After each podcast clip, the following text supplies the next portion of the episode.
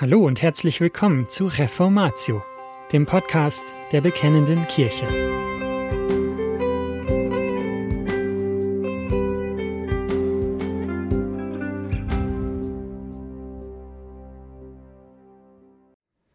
Zürnt ihr, so sündigt nicht. Was die Bibel zum Thema Zorn sagt. Peters Herz pocht wie wild in seiner Brust. Er fühlt seinen eigenen Herzschlag in seiner Halsschlagader. Sein ganzer Körper ist überhitzt und er ist gleichsam unfähig, sich selbst zu beruhigen. Er ist bereit zuzuschlagen. Auf wen, fragen Sie? Er ist bereit, seine Frau zu schlagen, die Gefährtin seiner Jugend, die Mutter seiner Kinder. Situationen wie diese passieren viel zu oft. Aber das Traurigste ist, dass so etwas nicht nur bei Nichtchristen geschieht, sondern auch bei Christen. Sündhafter Zorn fügt unseren Gemeinden, Familien und letztendlich unserem christlichen Zeugnis größten Schaden zu. Es ist nicht meine Absicht, mit diesem Artikel Schuld zuzuweisen, sondern eine Lösung für das Problem des sündhaften Zornes zu bieten. Ich muss die Qualifizierung sündhaft verwenden, weil es auch heiligen Zorn gibt. In Epheser 4, Vers 26 und 27 steht geschrieben, Zürnt ihr, so sündigt nicht. Die Sonne gehe nicht unter über eurem Zorn. Gebt auch nicht Raum dem Teufel.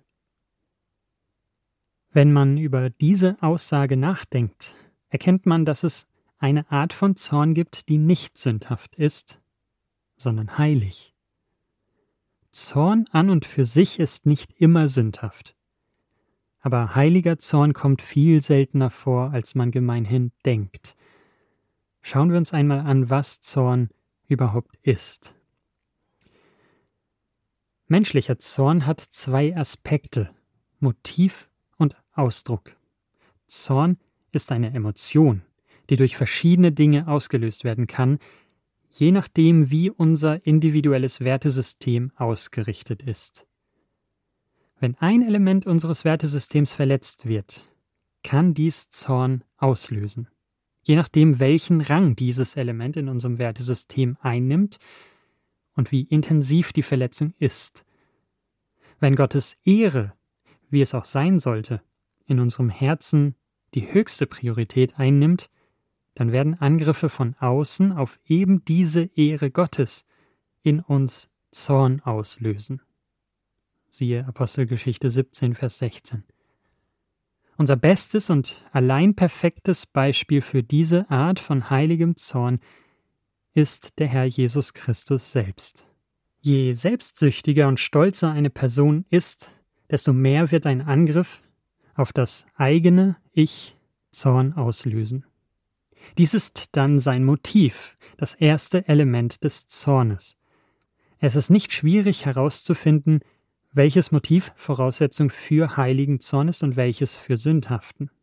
Aber wir müssen auch noch einen zweiten Aspekt in Betracht ziehen, und zwar auf welche Art und Weise Zorn ausgedrückt wird. Wir mögen aus all den richtigen Gründen zornig sein, aber wir können dann immer noch den Zorn auf eine sündhafte Weise zum Ausdruck bringen. Es gibt hauptsächlich zwei Arten, wie Zorn sündhaft ausgedrückt wird. Die erste ist einfach Dampf ablassen. Sprüche 29, Vers 11 warnt uns, ein Tor lässt all seinem Unmut freien Lauf, aber ein Weiser hält ihn zurück. Dies ist eine klare Warnung, nicht einfach unsere emotionalen Schleusen zu öffnen und unserem Zorn freien Lauf zu lassen. Die Bibel bezeichnet dies als törichtes Verhalten. Wir sind dazu gerufen, nicht die Kontrolle über unsere Emotionen zu verlieren, so wie wir auch in Sprüche 25, Vers 28 lesen. Wie eine Stadt mit niedergerissenen Mauern, so ist ein Mann, der seinen Geist nicht beherrschen kann. Unsere Gesellschaft will uns oft weismachen, lass einfach alles raus aber ein solches Verhalten steht in direktem Konflikt zu Gottes Wort. Wir mögen uns vielleicht besser fühlen, nachdem wir Dampf abgelassen haben, aber was wir nicht begreifen ist, dass wir in unserer Seele ein Verhaltensmuster entwickeln, das töricht ist. Und je mehr wir dies zulassen, desto dominanter wird es. Anstatt Gerechtigkeit zu üben, wie es in 2 Timotheus 3, Vers 16 beschrieben wird, praktizieren wir Ungerechtigkeit. Mit unserem Zorn wird es immer schlimmer werden. Die zweite sündhafte Art, Zorn auszudrücken, ist, den Zorn in sich hineinzufressen. Obwohl dies nach außen aussieht wie eine gottgefällige Art, mit unserem Zorn umzugehen, ist es in Wirklichkeit nicht so. Wenn wir dies tun, wendet sich die Energie, die durch den Zorn hervorgerufen wird, nach innen, und wir fangen an, über den Auslöser unseres Zorns nachzugrübeln. Vielleicht haben wir dadurch sogar schlaflose Nächte. Und letztendlich können wir sogar depressiv werden oder körperliche Symptome entwickeln.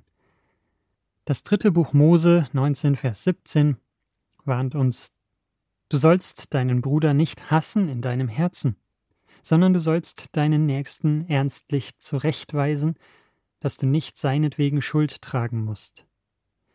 Gleich danach in Vers 18 heißt es, du sollst nicht Rache üben, noch Groll behalten gegen die Kinder deines Volkes. Beide Reaktionen sind gleichermaßen sündhaft, um Zorn auszudrücken. Auch heiligen Zorn. Wenn wir mit Zorn auf sündhafte Weise umgehen, dann geben wir dem Teufel Raum in unserem Leben.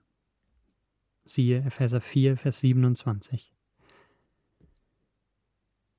Wir wollen nun nicht länger über sündhaften Zorn nachgrübeln, sondern sehen, was Gottes Wort bezüglich des richtigen Umgangs mit Zorn lehrt.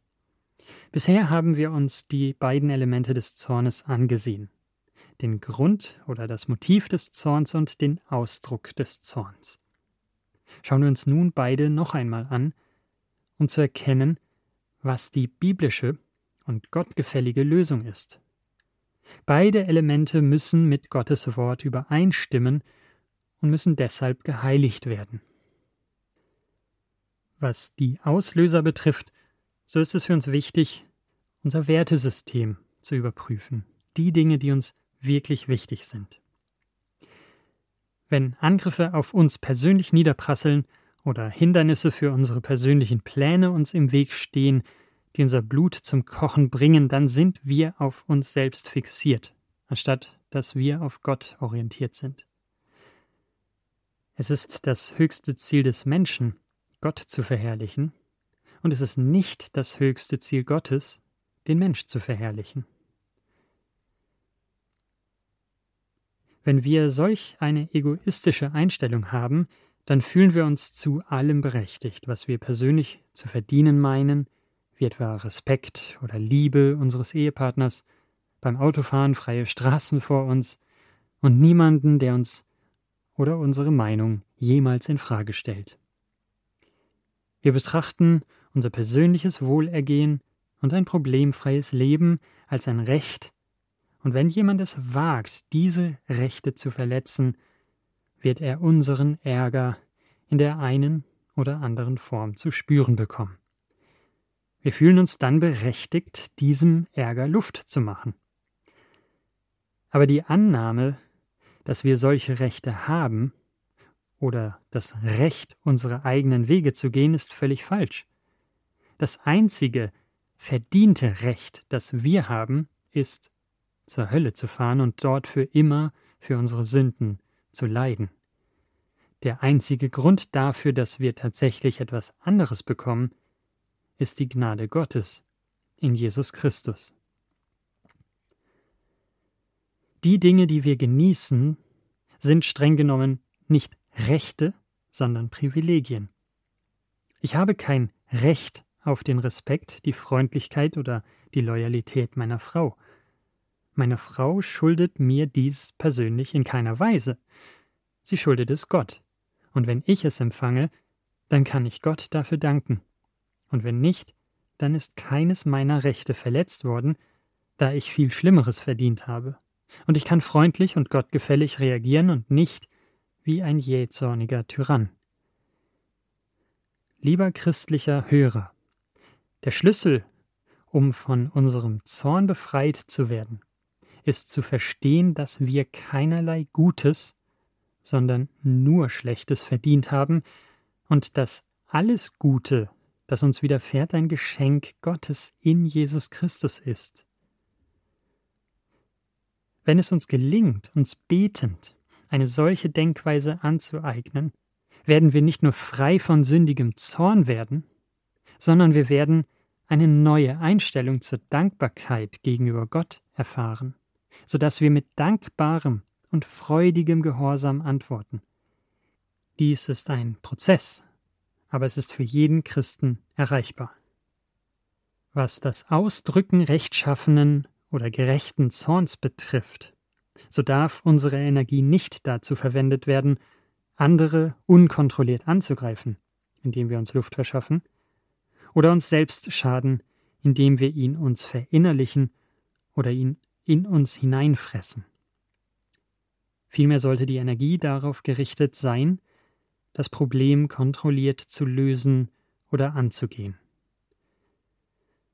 Wenn eine Sünde begangen wurde, helfen Sie demjenigen, der sie begangen hat, mit Gott und sich selbst wieder ins Reine zu kommen.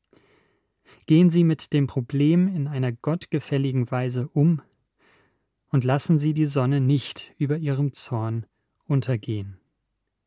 Epheser 4, Vers 26. Und das war's schon wieder mit dieser Folge von Reformatio. Wenn Sie selbst eine Frage an uns haben, laden wir Sie herzlich dazu ein, uns diese zu schicken.